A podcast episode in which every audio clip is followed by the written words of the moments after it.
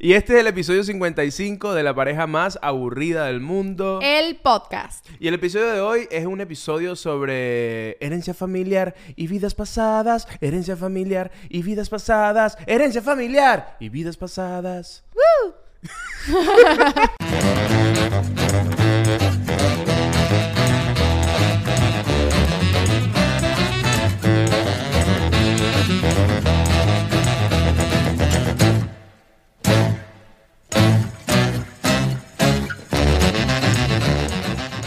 oficialmente hemos comenzado el episodio número 55. Wow, me gusta, me gusta, ese- me gusta ese número. 55 es un número que me gusta. Yo siento que es la mitad de la mitad de la mitad. ¿Cómo así la mitad? Porque tú sabes que yo, yo una vez les dije aquí que yo siento que el 5 es la mitad de todo. Aunque es mentira. Oh, ok, ok, ok. Pero en mi mente, el 5 es la mitad. Ok.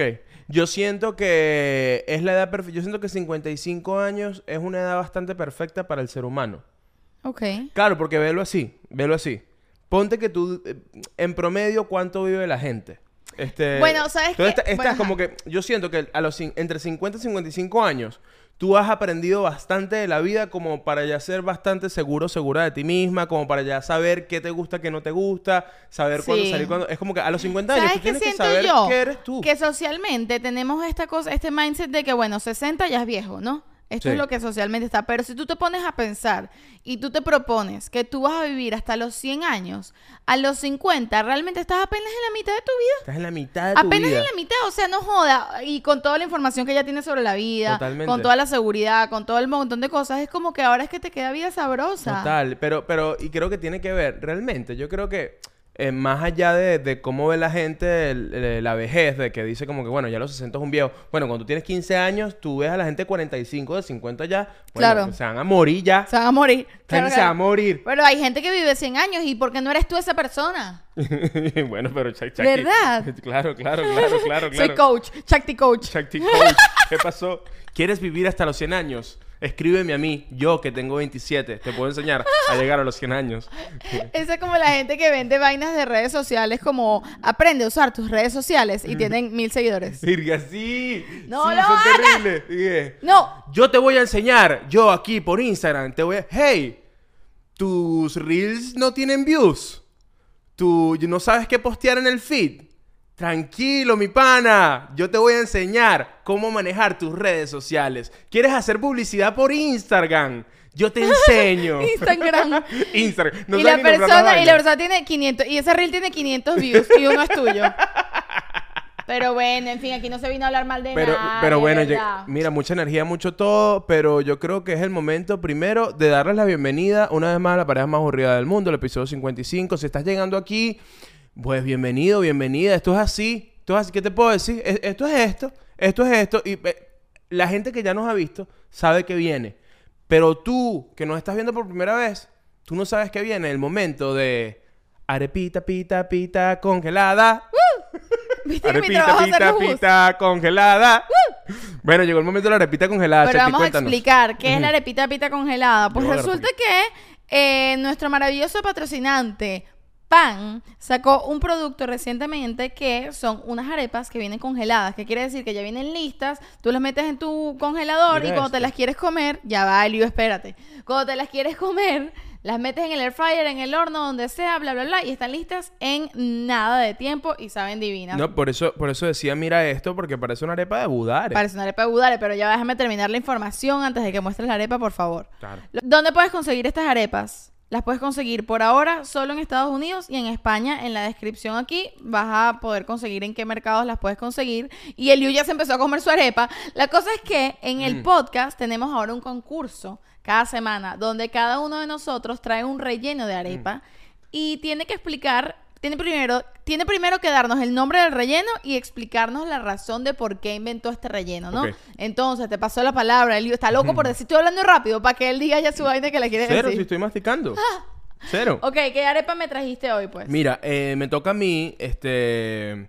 Es mi segundo relleno de, de arepita pita congelada. Y el relleno que yo me lancé esta semana es la arepa Thanksgiving. Estamos- Thanksgiving. Es, es Thanksgiving. Ok, con ese. Sí, la arepa. Thanksgiving. Ok. Thanksgiving, que es el santo que da. Thanksgiving. Thanksgiving, muy bien. Este, y yo dije, nada, vamos a hacer la arepa de Thanksgiving. Porque este episodio sale en la semana de Thanksgiving, Sí, ¿no? totalmente. Ok. En la semana de Thanksgiving, no digas Thanksgiving. Es Thanksgiving, ¿ok? Este, yo dije, hagamos la arepa Thanksgiving y me lancé una arepa. Es una locurita, pero está rica. Ya la probé. Y es una arepa de jamón de pavo. Un buen, buen jamón de pavo. Y queso de cabra con cranberry. Ok, que es como, es la versión arepa de la comida tradicional de Sí, Thanksgiving, La, ¿no? la comida tradicional de Thanksgiving, de Thanksgiving, ¿Es pavo? es pavo con cranberry. Como le echan como una salsa de cranberry encima y no sé si un Tintán puré. está desesperado por esta arepa, creo que es la más Entonces, pavo. yo llegué a pensar, coño, ¿será que la hago de pavo y crema y la salsa esta de cranberry? Pero dije, coño, no sé, no sé. No te da me- arepa. No, no me da arepa y además me da la ya así un pavo, ¿me entiendes? Claro, claro, claro, ok. y Entonces- dije, la vamos a hacer de jamón de pavo con queso de cabra de cranberry. Claro, es un, es un queso de cabra que ya trae el, la salsa de cranberry. El cranberry arriba. Ok, lo voy a probar. curioso. Dale, pruébalo. Vamos a ver a Shaki. Estamos viendo a Shaki probando la arepa. Wow, qué bien. Buen mordisco, me gustó. Como con hambre. Está curioso, ¿no? ¿Vas a probar otra vez?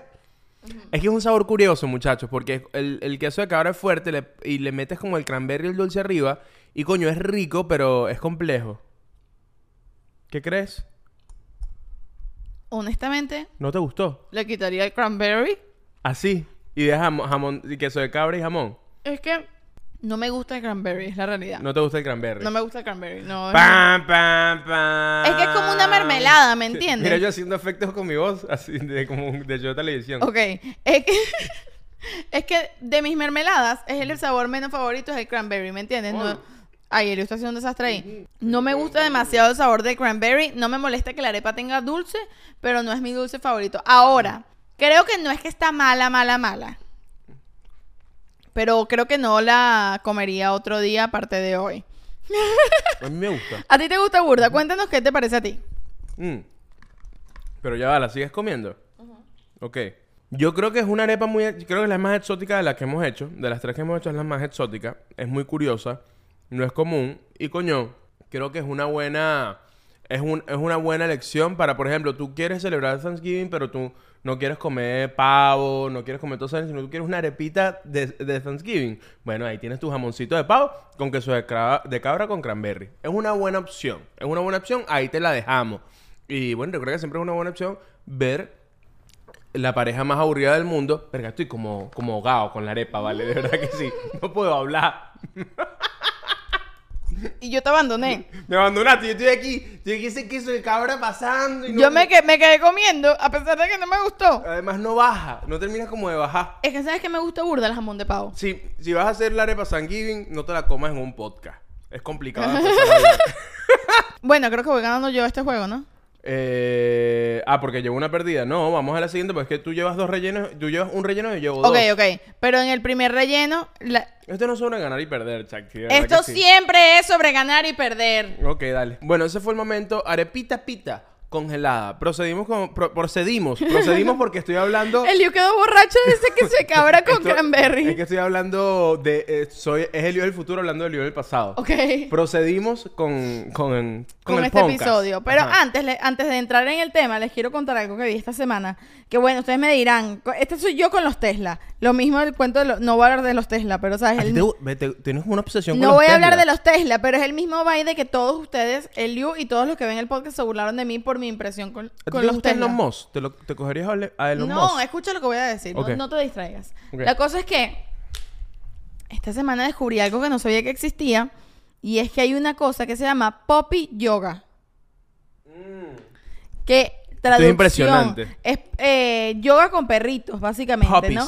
Entonces, yoga. mire el asunto. El asunto es que tú vas a este salón de yoga y hay unos perros sueltos. Uno- pero, unos además, cachorritos. como, como unos perros que nacieron ayer. Y no unos cachorritos mezclados, ¿sabes? No uno de la raza de Tintán, un... No, no, no, no. Todo, o sea, mm, hoy es Hoy martes. toca Bull Terrier. Te, tú te ríes, pero es así. Hoy es lunes de Saludo al Sol acariciando Bull Terriers. Literalmente es así. Entonces la vaina te dicen como que sí, hoy tocan los Bull Terriers y pu- son puros cachorritos de Bull Terriers y tú vas para allá y entonces haces yoga mientras están los cachorritos por ahí montándose encima y jodiéndote, pero igual puedes hacer yoga porque son cachorritos. Eh, Y al principio dije, qué ridículo es. Y luego dije, me muero por hacer esto. O sea, yo quiero ser el tipo de cifrina. Esta quiero ser yo en mi vida.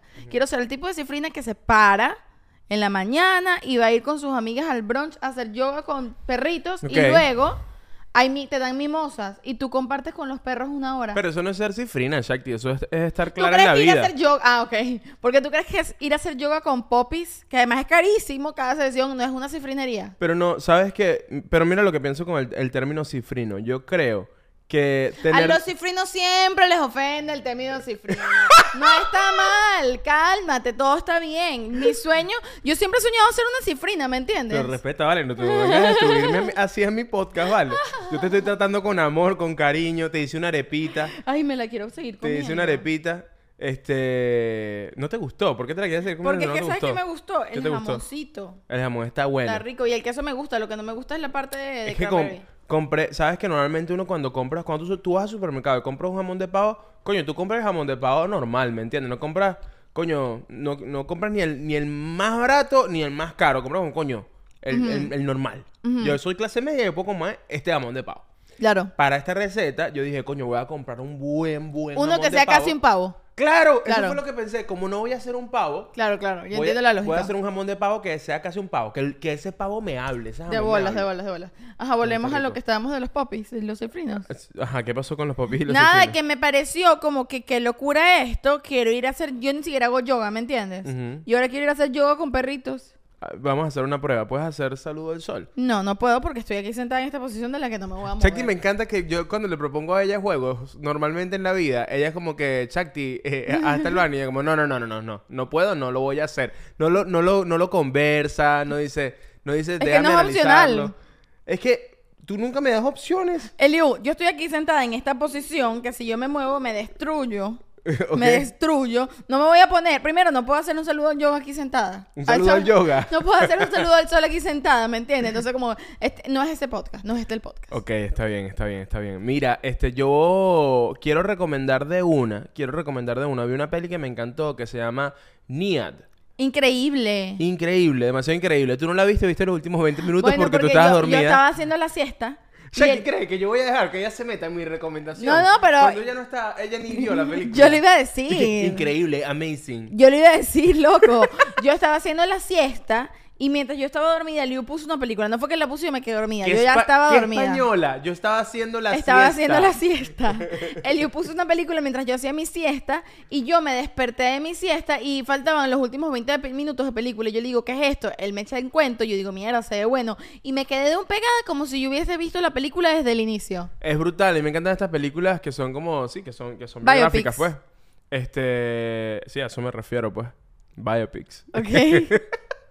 Este, y esta es la sobre la biografía de Diane Niad, que la caraja, yo no tenía ni idea, eh, era una nadadora de aguas abiertas, este, bueno, no sé si todavía lo es, eh, es una nadadora de aguas abiertas que es de esa gente que nada tramos ridículos en mar abierto y esta caraja quería, ro- quería romper el récord, quería hacer algo que nadie nunca había hecho, que era nadar desde Cuba hasta Florida, hasta, hasta yo iba a decir, hasta Key Biscayne, ¿no? Hasta, hasta Key West, ¿no?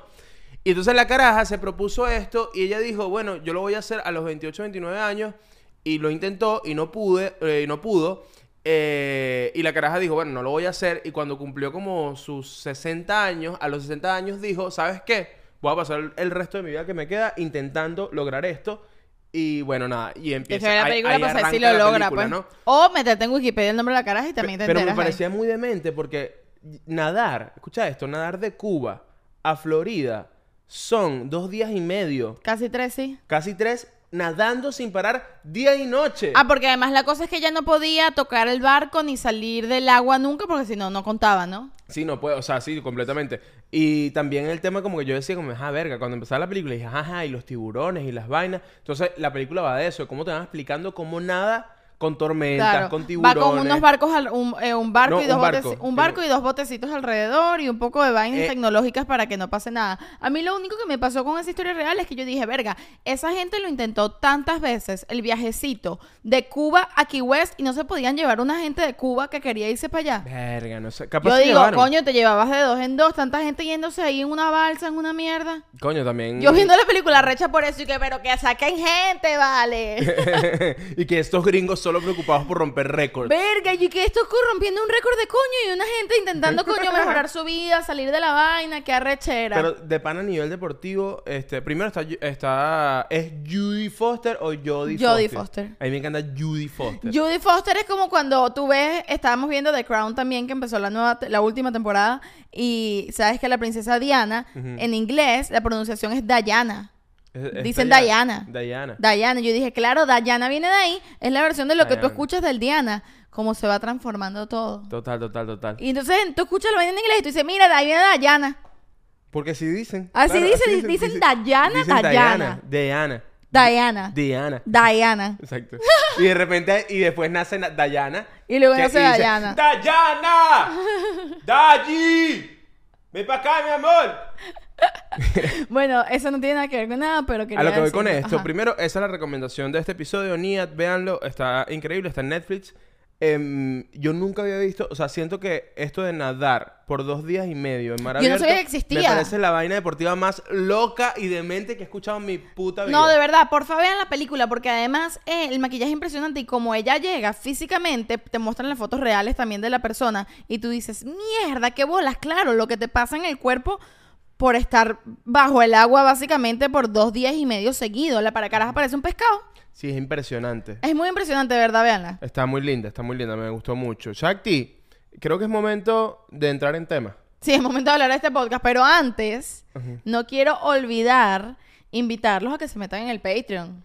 Oye, miren, sí, este, está lindo. Vayan al Patreon. Coño, ¿qué es el Patreon? El Patreon. El Patreon es nuestro lugar, donde- el club de los aburridos, donde todos los aburridos nos encontramos allí y nos abrazamos, hacemos círculos y corremos. Apenas tú te metas, vas a nos vas a ver allí corriendo, haciendo ruedas de círculos y nos ponemos coronas de flores. Midsommar. Midsommar. Mira, eh, ¿qué tenemos en Patreon? En Patreon tenemos, mira, por tan solo 5 dólares al mes te puedes encontrar con un montón de contenido exclusivo. Por ejemplo, episodios exclusivos de la pareja más aburrida del mundo. Este episodio sale los miércoles en YouTube, en, Spotify, en Apple Podcast.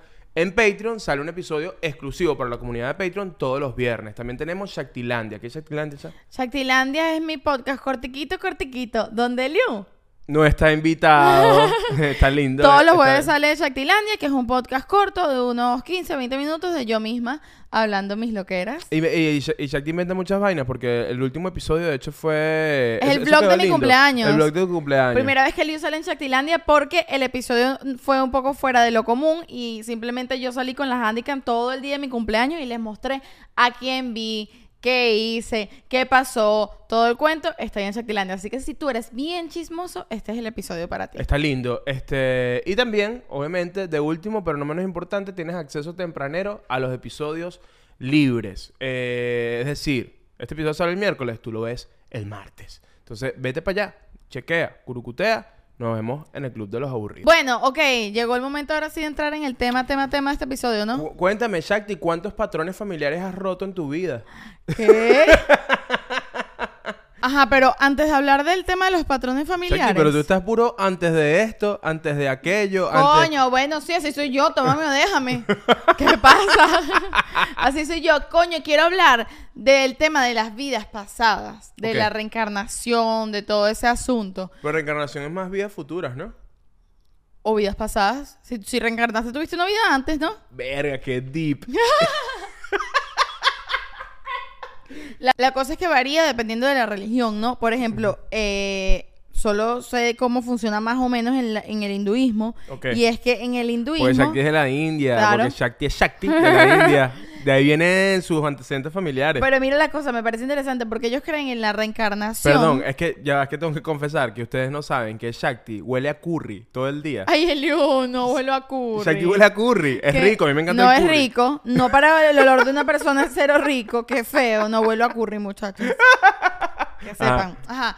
Ajá. En el hinduismo, ellos creen en la reencarnación y en un ciclo que se llama el samsara o algo así, ¿no? Obviamente yo no soy una especialista, ustedes saben que no lo soy, estoy aquí diciendo Pero- mis cositas. Ajá. Entonces, el samsara es el ciclo que se refiere a que tú te mueres, tú naces, te mueres, reencarnas, naces, te mueres, reencarnas y así vas, ¿no? Ok, ok, ok, ok, ok. Pero el, la meta de, de- en la religión es acabar con ese ciclo. Ah, cuando ya no reencarnas es que ya hiciste las vainas bien. Exacto. Exacto. Es alcanzar la liberación, que ellos lo llaman, aquí lo anoté, el moshka.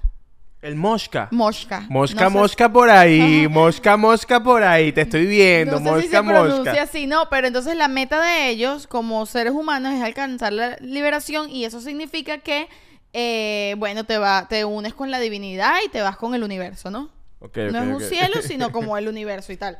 Y entonces eso depende de tu karma. Entonces el tema de la Yo reencarnación... pensé que ibas a decir, eso depende de tu cara. Y dije, Mierda, marico. huevona. Verga, qué superficial. No, pero en el hinduismo la reencarnación está ligada con el karma. Es decir, si tú tienes buen o mal karma, reencarnas en una vida de mierda, en una vida no tan de mierda, o si tienes tan- si fuiste tan bueno en vida, tu karma es tan bueno que te liberas y te unes con Ah, lo no, divino. No, vuelves a pasar reencarnar. Por, por- por esta porquería. Por esta porquería, no te dejas ¿Sabes de ser en- e- mundano. En, estos días hablábamos de eso tú y yo, que hay una cosa como que, que siento que es, este, que en todas las religiones, y siento que en todas, por lo menos las que, las que, las que conozco, eh, no muy bien por encimita, pero bueno, que el, el catolicismo, eh, el islam, el judaísmo, como que tienen esta cosa que es que la vida que estás viviendo aquí es una mierda. Que Sí, todo sí, lo que sí. tú tienes que hacer aquí es para ir a una vida mejor. Y hay como Claro. una venta de algo mejor.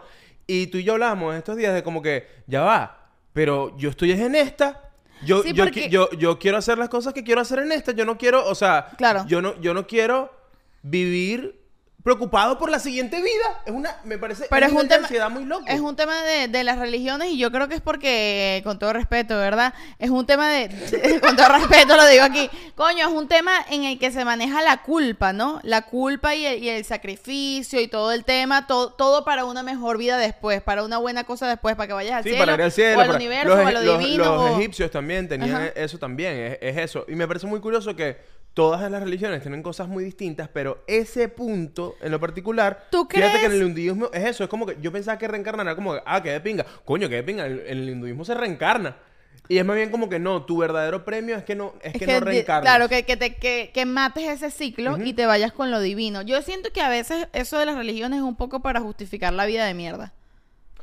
Bueno, es como te- que como me pasan cosas malas, te, te prometen cosas, pero tranquilo, que luego vas a estar bien. ya, ya, ya, ya. Siento ya. que es un poco ahí, entonces es un poco la manera que, coño, ¿por qué me pasa esto a mí? Eh, o la respuesta de si hay un Dios, ¿por qué me pasan cosas malas? Y es porque, porque lo viene, bueno viene después, tranquilo. ¿Me Claro, entiendes? es como una respuesta esto, a eso sí, para que te quedes tranquilito. Como que, no, y también, no, y no, y no para que te quedes tran- eh, tranquilo. Bueno, así lo veo yo. También, no, y como lo veo yo, es como una suerte de, de para generar confort. Como que tu vida, o sea, tu vida, tu vida no es que es una mierda. O sea, es que tienes, un- es que tienes una mala perspectiva de la vida. Entonces, si, si tú ¿Sientes que es como una- un poco un placebo para que te quede... No. yo sé que lo sigo viendo igual para que te quedes tranquilito. No, o sea, es que siento que es súper complejo y que hay muchas Claro. perspectivas, pero eh, yo, yo creo, dentro de las 10 caras que yo puedo ver en, en- en cualquier religión, siento que hay una cosa allí de que uno está muy, nosotros, Shakti y Eliu, y mucha gente, piensa que la vida y que el mundo es lo que tú estás viviendo todos los días, ¿no? Claro. O sea, es como que no, la vida es así. Yo voy al baño y ha- hago pipí allí, después bajo la poseta y tú crees que todo el mundo... Y la verdad, hay, hay muchas vidas que no tienen una poseta donde sentarse para poder ir al baño y bajar la poseta. O sea, Claro. hay, hay niveles de precariedad muy Claro. arrechos en el mundo que tú y yo no tenemos ni idea, no, te- no hemos tenido contacto nunca con, con, con, con, con eso. nivel extremo de... Y siento que cuando tú estás, por ejemplo, en esos espacios, la religión actúa como con una suerte de, eh, no sé si de, de placebo, de esperanza. De esperanza de Claro. que va a haber algo mejor. Es que el tema de para quedarte tranquilito, obviamente suena feo, pero es un poco eso. Es como que, bueno, no, su- no te preocupes, no sufras más que esta vida no es la que importa, sino To- la todo que va a viene. estar bien en el futuro. O en, en el cielo, o en el universo, o en donde sea que cada que, quien que, crea, por cierto, ¿no? otra recomendación también, vi el, el- el documental de José Rafael Gu- Guzmán en, en Guinea-Bissau. Ajá. Arrechísimo. Increíble. Arrechísimo. Qué brutal lo, lo que está haciendo ese carajo. Increíble. Vi el documental, me pareció increíble. Sí, está increíble. De, de verdad, vayan a verlo en YouTube. Si no lo han visto todavía, el documental de José Rafael Guzmán. eh, Lo conecté por lo que estábamos hablando del tema de, de los niveles de precariedad que hay en el mundo que uno no Claro. tiene ni idea. Y en esos espacios hay personas, este, eso, hay, eh, es voluntariado. Y como se van voluntariados de médicos, se van voluntariados también de religiones que quieren ayudar, Claro. donar cosas. y estoy segura que ayudan un montón. Por supuesto. Este, pero lo interesante, yo, por eso te digo, mi hipótesis viene siendo que se habla mucho de una vida después porque, porque tienes una vida muy mal acá. Y siento que eso es como, eh, es, es como desde, desde tiempos... Desde y- siempre, Desde claro. siempre como que los que eran emperadores y Desde reyes que y tal. inventan la religión. Yo creo que desde que se inventa, de hecho, me encanta que vamos, vamos para abajo y para adentro.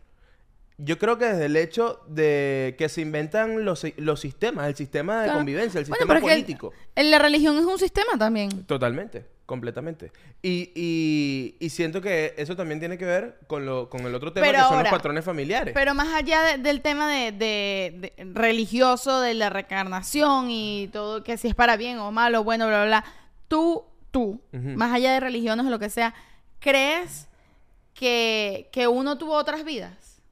¿Crees en vidas pasadas y futuras?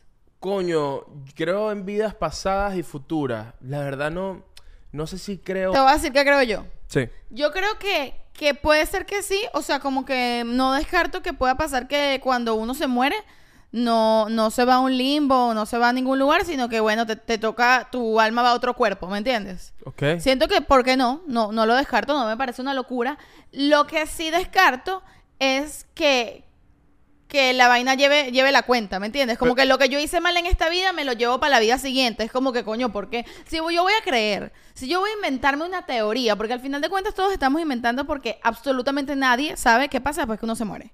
Sí, todos estamos inventando todo loqueras. es bueno, Exacto. Todo, es, todo es invención, Exactamente. Entonces, invención si de yo voy a inventar- Créeme que un león no está pensando, coño, vale, ¿será que soy de- del hindú o soy católico? De bola. Entonces, si, yo como ser humano voy a inventar, porque al final de cuentas es un invento, ¿qué coño pasa después que yo me muero? Voy a inventar algo bueno, no voy a ponerme a inventar, no, es que entonces todo lo que hice en esta vida cuenta para la siguiente, ¿me entiendes? Coño, me quiero inventar algo sabroso. Ya. A mí me pasa con eso de la de, de otras vidas o, o- o, sí, como que de la reencarnación. Me pasa que yo estoy viendo cómo coño resuelvo esta. También me pasa eso, no o sea, me es como importa, que, pues. verga, yo no sé de verdad si mis acciones en este plano van a afectar al otro. Pero como no lo sé y no sé cuáles son las reglas que afecta, que no afecta, y tampoco me interesan, 100%. entonces no lo averiguo, ¿me entiendes? Es como Sí, que sí, sí. no lo averiguo y es como que cuando me toca aquella vida, si en aquella vida soy una ardilla, coño, yo veré si soy la ardilla más arrecha del mundo. es más, lo procuraré. Si en el otro día soy una ardilla, voy a ser una ardilla arrechísima, voy a ser una ardilla voladora. Yo creo que sí, o sea, a mí también me pasa eso, como que si quiero tomar una decisión es como que si quiero inventar algo que bueno, sí, ¿por qué no? Empiezo otra vida, pero al mismo tiempo no me importa mucho, tipo, puede ser cualquiera de esas opciones, pero honestamente siento que eso como que no es conmigo, tipo, yo ya no voy a ser yo, porque si soy yo en otro cuerpo, ya no soy yo. Es que- Entonces como que si ya no voy a ser yo, me vaya a un limbo o me muere y no pase nada y ya. Y, o lo que sea, yo realmente creo un poco que me muero y ya, y no pasa nada y me morí y ya, se, sigue el mundo con otra gente y ya. Eso es realmente lo que creo en el fondo de mí. Y sabes que yo siento de Pero esa- no siento que es malo. Tipo que bueno, nada, aprovecha lo que tienes ahorita. Yo siento que esa percepción que tú tienes de, de la muerte a mí me parece muy cool y a mí en el tiempo me ha enseñado mucho porque me acuerdo de que las primeras veces que tú me decías como que, que hablábamos de esto y me decían, yo creo que me, me muero y ya, y se acabó y el mundo sigue sin mí. A mí me costaba mucho entender eso, porque yo, por, por- eh, por lo mismo, patrones familiares, yo no vengo de allí, yo eh, creo en Dios, vengo de una familia católica, es como que, verga, yo no, nunca he estado seguro de si hay un cielo, pero yo decía, coño, pero debe haber algo más Debe allá. haber algo si había más algo en allá. mí que decía, debe, debe- esta cosa de, debe haber algo más allá. Yo siento, que uno se muere y ya. Y, y- y me pasa, para terminar, me pasa que desde que yo he escuchado esa perspectiva tuya, siento lo siguiente, siento que el pensar que hay algo más para ti es pretencioso. ¿Me Yo no entiendes? siento- Es como que, eh, ¿por, qué, por qué tú eres tan importante? ¿Por qué eres tan Sí. importante para que se te tenga reservado? Es como que eh, se te dio esta vida. Se te dio esta oportunidad. Escucha, mira, escúchame muy bien. Esta es la oportunidad que tienes. Ya. Es esta. No importa, si tienes cinco años y estás viendo esto, niño, niño, esta es tu oportunidad. Tienes que partirla. Tienes 60 años, esta es tu oportunidad. Nia cruzó el, el mar, eh, A los nadó 60. de Cuba a Florida a los 64 años.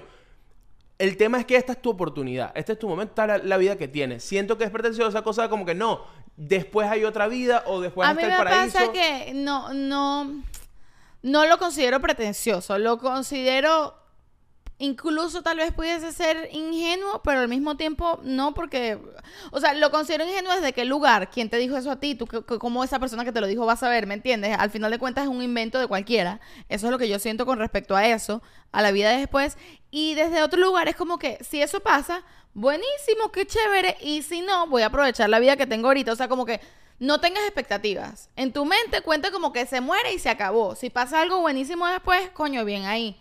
Pero Claro. trabaja con lo que tienes ahorita y sin muchas expectativas porque te es mejor no tener expectativas y que pasen cosas buenas a tener muchas expectativas que se te arruinen, ¿sabes? Pero no sé, ¿sabes Pero qué? al final de cuentas, si cuando uno se muere, se muere y no pasa nada más, ni siquiera se te van a dañar las expectativas porque vas a estar muerto ni te vas a enterar. Pero sabes que yo, yo andaba mucho por la vida con ese tema de, de expectativas bajas para que más gente sorprendas de la... Y yo he cambiado un poco ese mindset. Ok. Porque siento que es tenerle miedo a... eh, ten- tenerle miedo al triunfar, tenerle miedo al echarle bolas y decir, sí, yo voy a hacer esto y me va a ir increíble. Y si no te va, coño, no me fue, tengo que ver. Pero si te va, tú no jodas, sí. Pero es que a veces la gente cae con el tema de no tener expectativas, siente que, que es caer en la mediocridad, ¿no? Es no apuntar a algo o no ser ambicioso.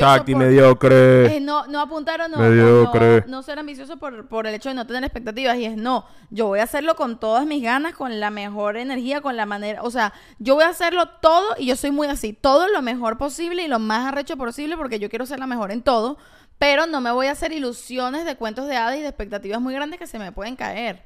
Claro, es lo que claro, yo creo. claro, o sea, una cosa no quita la otra. Es lo que siento. Claro, eh, bueno, yo siento, desde que tú me, me- me vendiste esa idea de la muerte... Bueno, Shakti cagó el vale. eh, no, Shakti bueno, lo bueno. jodió. No, no, no, yo siento, o sea, es que... Lo ateizó. Ateizó. A, a mí me pasa que, que yo no tengo. Yo no tengo una opinión clara sobre eso. O sea, yo puedo cambiar esa opinión todos los días. Y yo pensaba antes. que Yo puedo eso- cambiar todas mis opiniones todos los días. Pero, y yo pensaba antes que eso estaba mal. ¿Sabes? Que uno tiene que casarse con unas opiniones. Y después en el tiempo te das cuenta como que. No, ¿qué No es importa. eso? Porque uno, el ser humano, viene aquí a aprender y desaprender. Claro. Y aprender y desaprender. Bueno, como a mí me pasó, por ejemplo, ya entrando... Entonces, esa, esa idea de la muerte, a mí cuando la capturé, fue como que la escuché y creo que pe- pensar en eso me liberó un poco eh, en, en mi Mm, vida. ok. En mi ser. Fue porque me quitó como una responsabilidad. Tenías como una allá. presión, ok.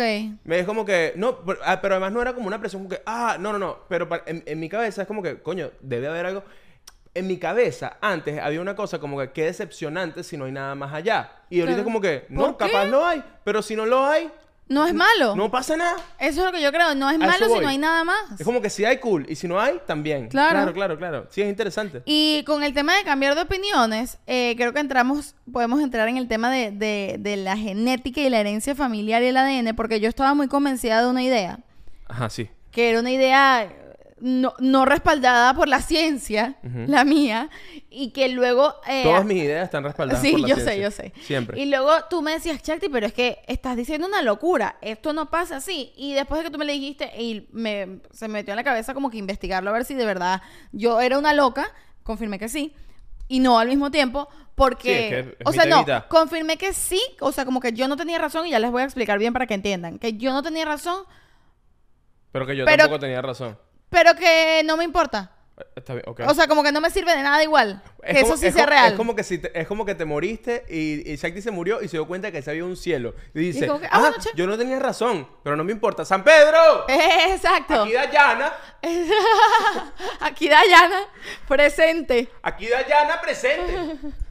Bueno, eh, con el tema de, del ADN y la herencia genética y todo este asunto, yo siempre discutía esto con Eliu, pero además era como una discusión súper interesante porque nos quedamos ahí pegados, que era que yo sentía que uno no tiene cosas por, por herencia genética, sino por crianza. Es decir, si mi tatarabuela era una cantante increíble, si yo no me criaba con ella, esto es lo que yo creía, si yo no me criaba con ella y no la escuchaba cantar todo el tiempo y no tenía ese tema musical en mi oído, en mi vida real, todo el tiempo, yo no iba a ser necesariamente una cantante rechísima. O sea, que o eso, si que eras eso una no- cantante rechísima, no no, tenía que no ver tenía con, que ver con tu No tatarabuela. tenía que Tú ver con mi tatarabuela. Y yo decía, Shakti, eso es una locura. Eso está en el ADN, está en la sangre, genética. claro.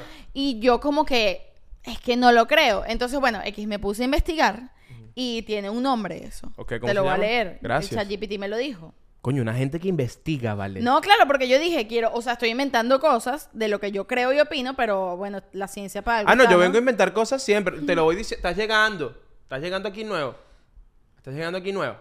Yo voy a inventar siempre. Siempre. Siempre, siempre voy a inventar. Para que sepa. Bueno, el punto es que yo me puse a investigar y hay varios tipos de genes y hay algo llamado marcas epigenéticas. Marcas epigenéticas, ¿ok? Ok, que quiere decir que todos tenemos unos genes, Sí. algo con lo que venimos en nuestro ADN y según nuestras circunstancias de vida, esos genes se activan o no. Exacto. Por ejemplo, si tus antepasados eran, no sé, unos músicos increíbles y bla, bla, bla, y taca, taca, taca. Sí, pero estoy poniendo el músico, el, el otro ejemplo para algo específico, ¿no? Eran unos músicos increíbles y lo que sea, y taca, taca, pero tú en tu vida, tú no conociste a tus antepasados. No, no estuve frente a un piano no, nunca. eh, No estuviste frente a un piano nunca, nadie te acercó a un instrumento, na- no, en la vida no tuviste la posibilidad de despertar ese gen. Vas a ser, no vas a ser un músico increíble nunca, ¿me entiendes? Entonces, ese gen se tiene que despertar, pero sí existe. Es Claro, lo que dice y, es- esto. y es a lo que yo voy, y era lo que yo, lo que te he dicho con respecto a este tema, que yo creo que los talentos, los dones de la gente, está aunado, está ligado a tu sangre y a tu genética. Bueno, yo- entonces, mira esto. Hay, con respecto a eso, hay tres tipos de genes. Ok. Están los genes estructurales, Genes estructurales. que son recetas para hacer las partes del cuerpo. Tus ojos, tu pelo, tus músculos, todo perfecto. que es como que, bueno, yo me parezco a mi tatarabuela, soy un salto atrás, el color de piel, todas las- esos son los que yo sabemos. Y para mí eso llegaba hasta ahí. Luego están los genes reguladores, que son cuándo y cómo se usan estas recetas que son los genes. Son como los chefs que deciden cuándo es el momento adecuado para usar cada receta. Sí. Luego está, y este es el que estamos hablando, los genes de comportamiento, que influyen en cómo te comportas, cuáles son tus gustos, tus talentos, y también pueden estar relacionados con cosas de la personalidad y habilidades, Ok.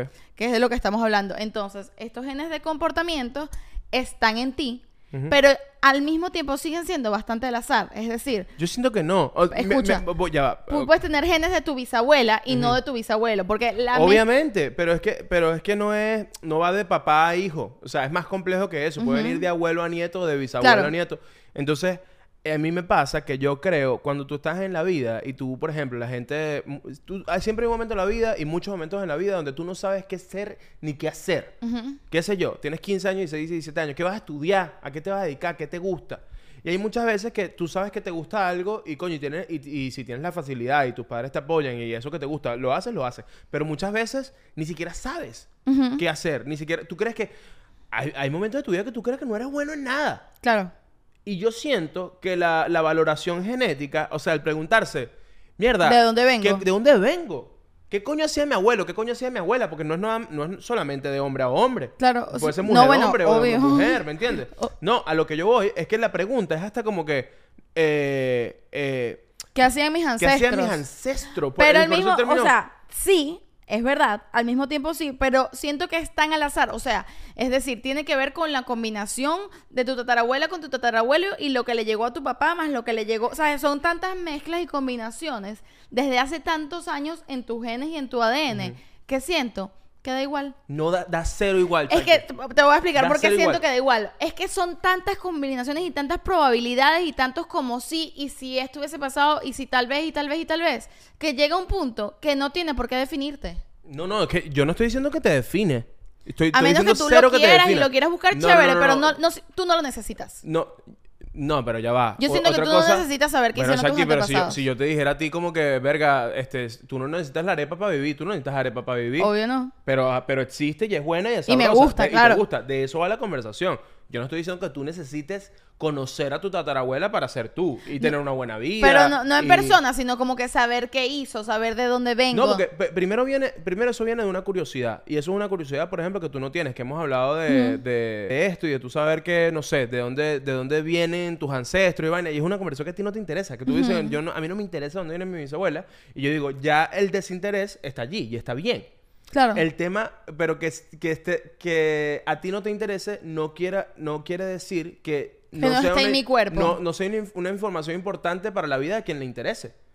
Ah, 100%, sí, sí, sí. Entonces, a eso te refiero. No es que no es, no es que no es importante. Es importante, si a ti te interesa, es importante. Ok, pero lo que yo creo es que a veces, socialmente, hay cosas que nos enseñaron que son importantes y que tienen que ser importantes. Yo creo que todo lo que es importante para cada quien, a ver, hay cosas que no son importantes para mí, que son importantes para ti. Y eso no quiere decir que esa cosa que es importante para ti no es importante para mí, no sea importante. Bueno, hay... O sea, Ajá. yo creo que cada quien tiene sus cosas No, personales pero- para las cuales no, no, no, no, no, son no, no, no. importantes. Hay cosas que a ti te pueden ser importantes, que te pueden ver 10 personas viendo eso importante y que podemos decir todo, eso no es importante, aunque sea importante para ti.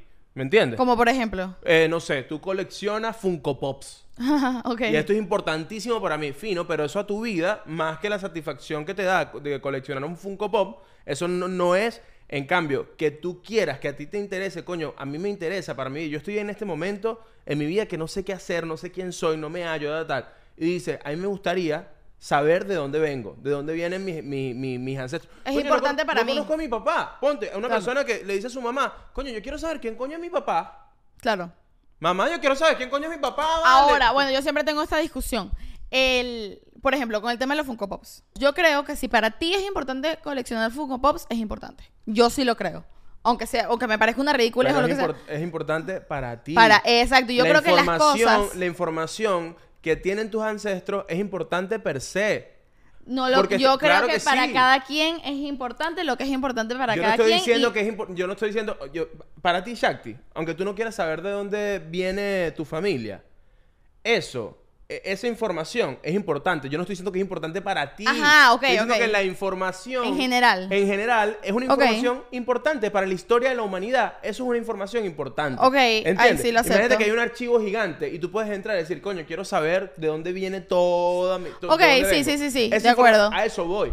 Que eso que tú dices, no, eso no es, eso no es importante y no tiene sentido. Es que no, no, Claro, no es para pero, ti, pero es yo ta- importante. pero también siento que si tú, en lo más profundo de tu ser, tú sientes que eso no es importante para ti y que no lo necesitas y que no es como que, bueno, porque mi tatarabuelo era un no sé qué, entonces yo, no sé, mis toda mi familia, mis tatarabuelos, mi mamá, vengo de una familia de médicos y todos son médicos, entonces yo tengo que ser médico bueno, porque de ahí tú- vengo. tú Yo- creciste medio así. Sí, está bien, pero yo no digo que eso, juro, tiene por qué ser así. Tú No, yo- puedes...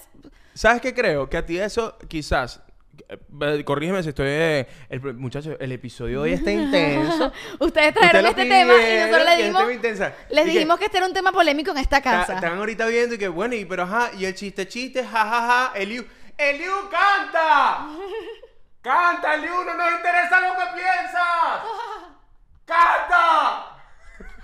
Ustedes pidieron este tema y nosotros les dijimos que este era un tema polémico en esta casa. Ajá. La genética es importante. La genética es importante. Mira, coño, que se me fue un punto que era Dime. que también era interesante, pero ok, continúa con lo que estabas diciendo. No, no, dale, dale. Es que ya se me fue. No, bueno, yo lo que. En, de- en definitiva, creo lo siguiente. A mí me pasa. Punto número uno, que tú naciste en una familia de teatreros y artistas. Y entonces eso a ti te ha. No sé si te ha definido, pero ha sido muy, impor- muy Me ha importante. definido muchísimo. Para toda tu Claro. vida. Entonces, tú vives en ese ADN. Entonces, cuando tú ves. tú dices, Claro. yo no necesito saber más nada de mí. Ya yo me sé dentro de este círculo. Pero tú pudieses descubrir cosas de Shakti que tú no tienes puta idea de que hay dentro de ti. Yendo más allá del espacio donde creciste. Lo que quiero decir A es voy. que- Si para ti no es importante, brutal. Pero eso es una información importante. Eso es una información, claro, pero yo digo y si que no, me voy a estar... que no tiene por qué ser importante para nadie, juro. El tema de pero, es que no, pero es que no es a juro para nada. o Yo sea. siento que para gente es a juro. ¿Sí? El tema, sí, es una cosa impuesta. El tema de Que tú sepas, tú- la gente que nace te dice que tú tienes que saber de dónde, vienes. vienes tu ¿Sí? bisabuelo. Sí, claro, tienes que saber de dónde vienes porque es importante, porque la familia es lo más importante, bla, bla, bla, y todo el cuento, ¿no? Ok, ok, Y yo siento que es más importante con quien tú te crías que lo que está en tu sangre. Para mí eso es más importante. Yo le doy, le doy- por ejemplo, Mándale un beso a tu padrastro. no, yo no tengo padrastro. pero, pero, por ejemplo, la gente que no es mi caso, pero la gente que, que desde que nació bebé, desde que estaba en la barriga de su mamá, tuvo un padrastro, que era la pareja de su mamá, que no fue la, no, no es su sangre, pues, digamos, que es bastante común. Y esta gente nace y se crió toda su vida como su, con su padrastro y Sí. los llaman papá y es su papá. Yo siento y no sé, y entonces llega este momento. A mí me te digo una vaina, a mí me viene un hijastro y me dice, bendición, papá. Le digo, yo soy tu padrastro, ando a buscar a tu papá, yo no sé dónde está ese carajo. Está bien, pero bueno, eso depende de la relación de cada padrastro o madrastra No, no, con, yo con su hijastro. Pero déjame terminar la idea. Y luego tú vienes a los 20 años, 16, 30, 40 y quiero buscar a mi papá de sangre. Puede pasar, Sí. es bastante común. Pero también puede pasar que ese señor no te interesa porque ese señor no te define porque tú no conociste a ese señor. Eso, eso es un, esos son unos numeritos en tu sangre. Está bien, pero- Es lo que yo creo. Son Claro, unos numeritos pero- en tu sangre. Ajá. Y si, y, y si tú quieres saber quién es, Si tú quieres saber quién es buenísimo, eso es lo más común y normal. Pero yo siento que no tienes por qué saber quién. Tú ves en las películas que siempre quieren buscar a... Capaz no, capaz no te importa. Capaz tú estás bien pero dile, con dile, la persona dile, que te dile a toda la gente que no tiene papás, dile, por favor, da- manden un mensaje a a toda la hacer- gente. No le estoy mandando mensaje a Manda nadie. un mensaje a toda esa gente que no sabe quién es su papá, diles que no, no les hace falta esa información. No dile. les hace falta esa información. Importa con la gente que te quiso y que te crió y que tú estabas ahí. ¿Cuál información? Explícate importa. Bien. Ninguna información hace falta. Nada de lo que no está en que tú ves y que está por ahí cerca y que tú sientes de verdad importa. Es lo que yo creo. Wow, no, bueno, es interesante. Eh, para, así dices- digo yo, si tú no lo sientes y no lo ves y no, no te afecta en tu vida de ninguna manera, Ujú, eso no importa.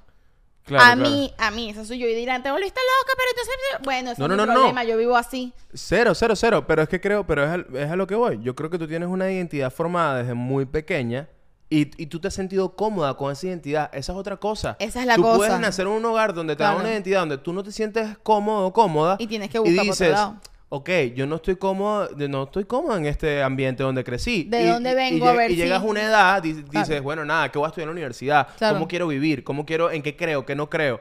¿Me entiendes? Entonces, Claro. si, si tú creces en una familia súper linda y súper chévere, que tú tienes ya 20 años y tú dices, no, yo soy como mi papá y mi mamá y yo hago y deshago como mi papá y mi mamá, que fue un poco como te pasó. Tu papá es un artista, tú eres artista y ya. Claro, Es, es- es- es sencillo. claro. Pero yo siento que en la mayoría de los hogares no es así. De en bolas, la de mayoría de los hogares hay unos patrones familiares donde es muy natural romper esos patrones. En una edad tú dices, ya va, a mí esto es chévere, pero yo quiero más, yo quiero otra cosa, quiero saber, quiero conocer, quiero saber por qué soy así, por qué me gusta esto, por qué me gusta. Y capaz, buscar en tu pasado, dices, mierda, qué Capaz bola". por aquí, sí, sí, Por estás, aquí estás muy cosas que se- perdido que y se parecen a ti. Y Claro. dices, verga, mi bisabuela cosía y a mí me gusta coser.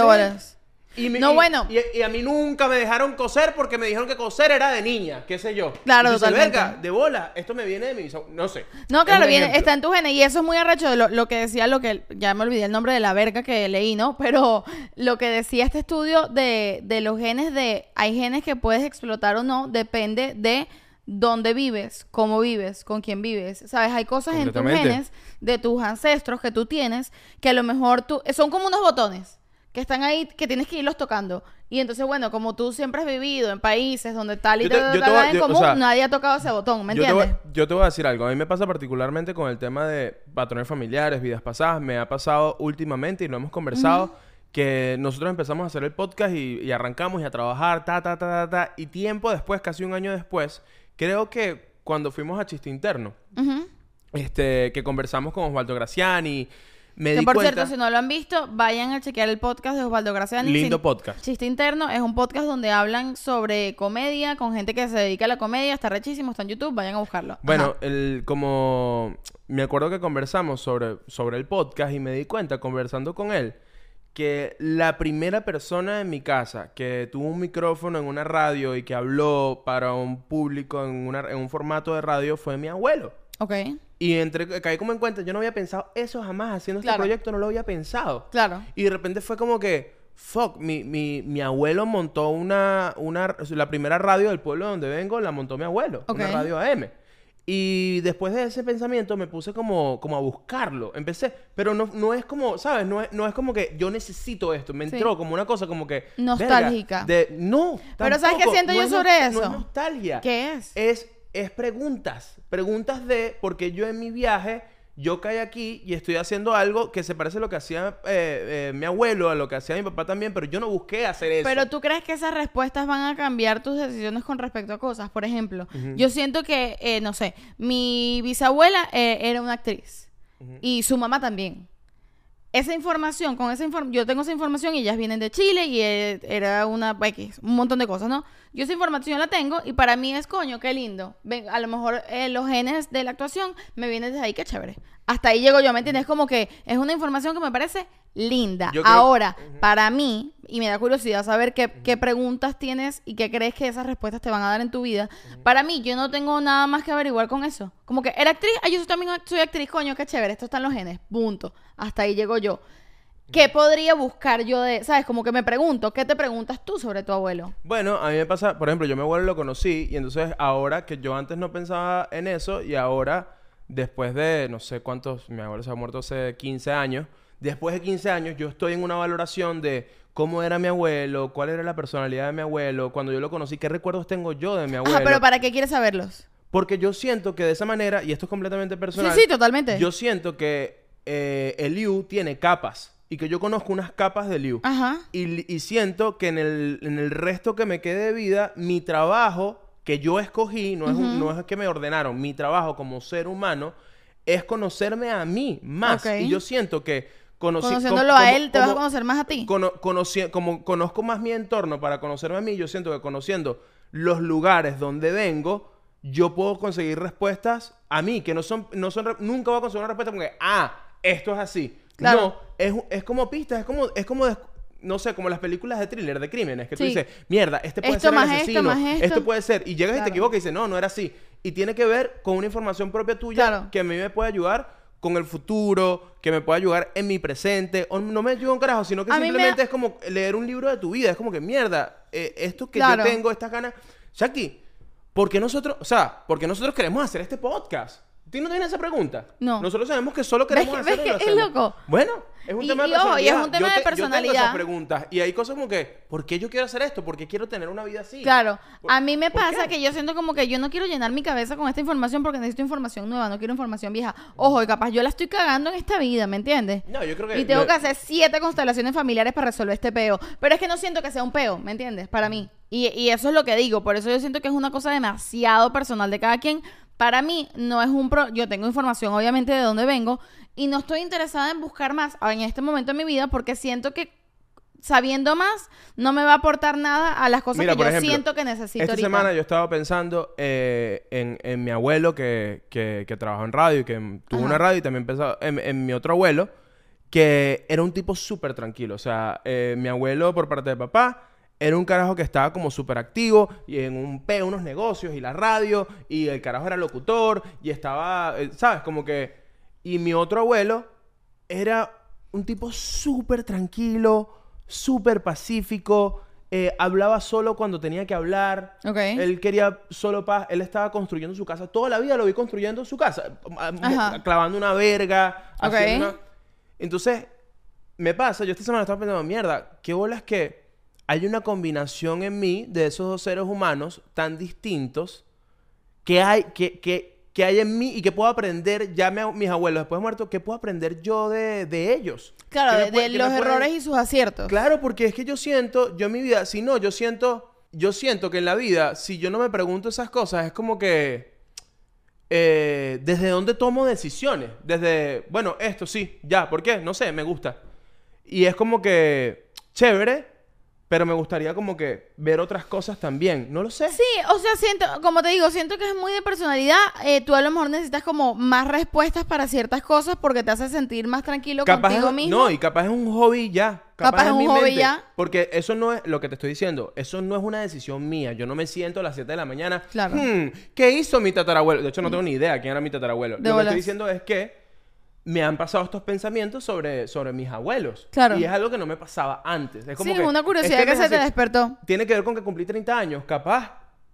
No lo Puede sé. ser. A lo mejor a mí me pasa, por ejemplo, que yo tuve... Porque sí me pasa, perdón, sí me pasa que yo ahorita pienso a los 30 años, cómo yo era a los 20 y qué pensaba yo que iba a ser a los 30 y no tiene nada que ver. Claro. Entonces, como creo que como ya tengo ese marco de referencia, ahorita pienso, mierda, ¿cómo, ¿cómo quiero ser los próximos 10 años? ¿Cómo quiero, cómo quiero, cómo quiero, no sé. Claro, O sea, no sé. pero a mí me pasa mucho que yo siento como que como yo quiero ser mis próximos 10 años o 20 años o el resto de mi vida o en este momento, no quiero que na- ninguna otra persona, por muy sangre y familia mía, tenga por qué definir eso. O sea, yo siento como que no quiero que nadie más que no sea yo misma me represente. Es una cosa loca, pero siento que no, no, no, no, no quiero, no quiero saber, no me importa, voy a lo mío.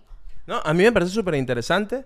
Me, me encantaría ser más así porque siento que tiene que ver con una forma de ser que es como que siento que, que es como una corriente, una, la, la, la Shakti corriente, que tiene que ver con que más bien, fíjate, Ajá.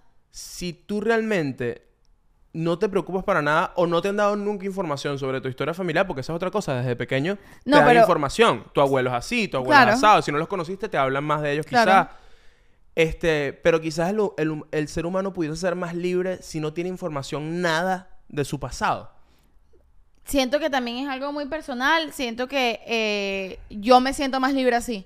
Y ojo, no es que yo te, te acabo de decir, mi bisabuela vino de Chile y era una actriz, no sé qué vaina. Su, su mamá también lo era. O sea, te, tengo información. Pero no quiero más información. No, si- no quiero estar atada a la información de la vida de nadie porque yo siento que nadie más que yo misma me represento. Claro. Un poco así, ojo, igual capaz mañana cambio de opinión, mañana estoy en Bueno, otro de momento, de eso se va todo. Estoy en otro momento de mi vida donde quiero saberlo todo y estoy perdida y necesito saber el pasado para poder ir al presente, no lo sé, pero no siento que es siento que es algo que cualquiera que sea tu opción está bien, No, no, compre- porque es lo que tú necesitas, ¿me No, entiendes? porque al y final solo tú como- sabes. Pero yo sí estoy en una de, y me ha pasado, eh, muchachos, estoy, estoy empezando, hoy que estamos grabando, estoy empezando mi segunda semana de, de home office, de trabajar aquí de casa. Ha sido difícil, ha sido complicado. Porque, y comento esto por la siguiente información. Yo siento que tú tienes que vivir de manera de que tú realmente sientas que tú estás decidiendo cada paso de tu vida. 100%. Y me pasa con el home office que es como que mierda, ahora yo voy a decidir cuándo grabo, Ahora es cuándo cada escribo, detalle, claro. cuándo edito. No es que me quede este espacio, no, no. Yo decido Sí. qué hacer con mi vida. Entonces, el, el- el pensar en que si algo es importante o no para ti, una información del pasado, ¿no? Yo creo que mientras esa decisión sea plenamente tuya, que Claro. tú digas, "Co- yo quiero saber sobre esto. Claro. Yo siento que tú estás ejerciendo tu libertad de una... de, de, de la manera que es. De la manera que es, de ya la- sea yo que- quiero vivir con este poco reglas o yo quiero vivir sin reglas o yo quiero vivir con algunas reglas, eso es ser libre un poco, ¿no? Totalmente. Yo, yo creo, yendo al tema de las reglas, yo siento que todo el mundo las tiene. Claro, Simplemente si cada que, uno... alguien, a- que alguien decide si usarlas de alguien más o si inventarse las suyas propias. Totalmente. Pero las tienes. Y ahí también con el tema de, de si es importante saber o no saber el tema del pasado, entra algo que es súper polémico y que está súper de moda ahorita, que es el tema de las constelaciones familiares. Que es, es una cosa como que es súper controversial. Hay gente que yo lo... no tengo idea de nada de eso. O sea, yo sé poco y bueno, como todo lo que yo estoy hablando, yo sé poco, pero vengo aquí a contar. Pero lo que sé es que es algo bastante controversial. Hay que poner en el navío de la pareja más aburrida del mundo, de YouTube, de Spotify, en el canal ponemos la pareja más aburrida del mundo. Saben poco. Saben poco y hablan mucho. bueno, ustedes saben que este podcast es así, no, no empiecen con que debieron haber investigado más. Este no es un podcast de investigación. Este es un podcast del you y yo hablando lo que era. Pero yo investigo un montón. Pero bueno, el tema es que las constelaciones familiares son una terapia que es bastante controversial porque hay gente que la ama, gente que la odia, que es, según entiendo, no tengo demasiada información al respecto, es una especie de terapia donde tú vas y según cosas de tu familia y antepasados, se hacen como que unas interpretaciones, casi que como unas actuaciones Sí. de lo que pudo haber pasado para que tú cierres ciclos o aceptes cosas de patrones familiares y bla, bla, bla, y a partir de ahí te liberes y Yo más feliz toda la cosa. Yo, no estoy nada interesada en hacerlo, la verdad, como que mientras más leo, menos me interesa. Ah, pero, tú- verga, tú has averiguado full sobre No, constelaciones porque familiares. bueno, es una cosa que está, está Y como que, de. No me interesan las constelaciones fa- eh, familiares. El tercer libro que leí de constelaciones familiares, de verdad que es terrible. porque yo para saber que no me interesa tengo que leer un poquito, ¿me entiendes? Para poder decirte con propiedad, no, no me parece. Pero, ya. Y entonces por eso, eso lo, la inven- las inventaron, la inventó un terapeuta, las constelaciones familiares. Pero los terapeutas en la vida y la medicina no es algo que aprueba en un 100%. es algo hubiese bastante... empezado por ahí. Es como la homeopatía de Es los como la psicólogos. homeopatía de los psicólogos. Claro. Más o menos. Ojo, no digo que todos sean así. Como les digo, sé poco sobre esto. Ven a ver unas arrechísimas y hay gente Pero que se le tranquila, soluciona la Chucky, vida. tranqui- Bueno, nada, eso. Me parece que es interesante el tema porque creo que viene un poco de todo esto que estábamos hablando. Mm. e- ese, ese asunto, ¿no? Sí, no sé, yo no tengo idea de las constelaciones familiares. Este, pero. Pero yo creo que haz lo que te dé la gana. No, si te hace feliz, de verdad, es lo Primero, que te dé la haz lo que te dé la gana. Yo creo que el... es muy loco porque es que, claro, o sea, todo el episodio ha sido sobre vidas pasadas y también patrones familiares. Y yo siento que es demasiado natural a veces vemos como, como raro o chimbo el tema de, por ejemplo, las fa- las familias, las familias que no se llevan bien. ¿Sabes? Un papá, mamá, hijo, este, que, que coño, hay un peo allí. Eso es lo más típico del mundo. Claro. Y tiene que ver, absolutamente todo, o la- o, eh, tiene que ver con, con que alguien rompe con un patrón familiar. Y Claro. ahí empieza todo el peo. Es como que, mierda, pero si nosotros somos así y tus abuelos eran asados, ¿por qué tú no quieres ser asado? ¿Sabes? Claro. Entonces como que, ¿cómo así que no quieres ser maracucho si nosotros somos el sur del lago? Claro, ¿Me claro. entiendes? Y es como que, coño, pero es que no... Imagínate, como un maracucho dejando de comer fritura. Marico, como que no, ya yo no como tajada. De bolas. Entonces, pero eso es natural. Y creo que es aún más, más natural cuando tú vienes de un lugar, lo ves. Esta es mi conclusión con este tema de patrones familiares. Tú vienes a un lugar, lo ves, lo ves, lo ves, lo ves tanto. Cuando tú ves tanto algo, tú, tú empiezas a verles las costuras. Claro. ¿Me entiendes? Sí. Me acuerdo que hace poco me hablabas de, de, de Hare Krishna y todo el tema hippie, que tú decías como que, coño, habían cosas hippie que yo veía y yo, yo decía ya de pequeña lo que me decía. Ah, sí. Que habían cosas como en momentos hippie que, que yo iba con mis papás y vainas así que yo estaba y yo decía, ay, no, que la diga estos hippies. Y es muy Y yo interesante. lo pensaba con cinco años. Es muy arrecho porque es el mismo pensamiento del niño que va con 7 años a la misa y dice como que, verga, Claro. fastidio estar aquí. Y tú desde, Y- y, ojo, yo como niña hippie chiquita pude haber pensado como que, wow, qué increíble, estamos aquí haciendo capoeira y tocando tambores. ¿Me entiendes? Pero Me no- pudo haber ti no te- encantado, pero, a mí no me eso. gustaba. Porque al final es una Y. Creo que está, está la gente que ve eso toda la vida y dice, ah, me enamoré, me encantó, y eso está. Y, y ahí es lo que te digo del código genético. ¿Qué hace que a un niño de 5 o 6 años, 7, 8, 9, 10, le atraiga un- más una cosa que a otra, que no ha vivido tanto? Y Claro. dice, coño, a mí me encanta esto, pero ¿por qué? ¿De dónde? Ahí van las preguntas que yo te digo que son innecesarias, quizás son innecesarias, pero están allí. Claro. Este, pero esa es mi hipótesis. Yo siento que al final rompemos y rompemos y rompemos patrones porque vemos tanto, vemos tanto un patrón que le vemos las costuras. Imagínate que te- tenemos unos hijos. Capaz a uno le encanta este peo de lo que nosotros hacemos, pero capaz otro dice, no, yo quiero ser uno- médico. unos hijos nuestros terminan saliendo hippie, hippie, hippie, ¿oíste? Yo yo- a, a mí me pasa lo contrario. Yo no creo que nosotros somos, mi amor, nosotros no somos tan hippies. Créeme, la gente nos ve y dice, estos hippies, muchachos, ustedes no conocen un hippie de verdad. Se los prometo. Sí, bueno, pero... Se los prometo. Pero bueno, y... O sea, la- al lado de unos hippies, nosotros somos la vaina más cuadrada pero nadie- y pero yo- aburrida, yo- ¿me entiendes? Pero yo no lo estoy diciendo, yo no estoy diciendo que nosotros seamos hippies. Por eso creo que un hijo nuestro No, nos porque- termina saliendo pero- demasiado hippie. Es que yo creo que no. Porque nosotros realmente somos. eh, Yo creo que la gente sale como el, el- exactamente el contrario de lo que tú eres. Y nosotros. En tal caso. Sale un somos- oficinista. eh, en tal caso, nosotros somos, somos artistas, por así decirlo, ¿no? Ya. Tienes unos hijos y te dicen, arte. No. Yo soy ingeniero. Claro. Yo voy a hacer una vaina importante en la vida. No esta mariquera Bueno. que hicieron mi papá y mi mamá. Pero mi papá. sí, no, porque hay niveles. Así como yo, por ejemplo, eh, dije como que no, no, no, se acabó el hippismo en este hogar. Para mí, igual me dediqué al arte y mis papás se dedicaban al arte y mis Porque abuelos no y mis pero que tú- bisabuelos, tú, ¿no? eres el contra. Yo no soy el Tú no contra. eres el contra. El contra. y tú tu- tampoco, porque terminaste haciendo un podcast que es lo- la modernización de, de la radio, un poco, ¿no? ca- capaz sí. O fíjate cómo da la vuelta, que tú piensas que sí eres, pero terminas volviendo y tú piensas, Capaz. tú piensas que, y tú piensas, no, no, yo soy anti y es como que no, tú estás ahí dentro. Claro, pero por ejemplo, tu hermana estudia nutrición.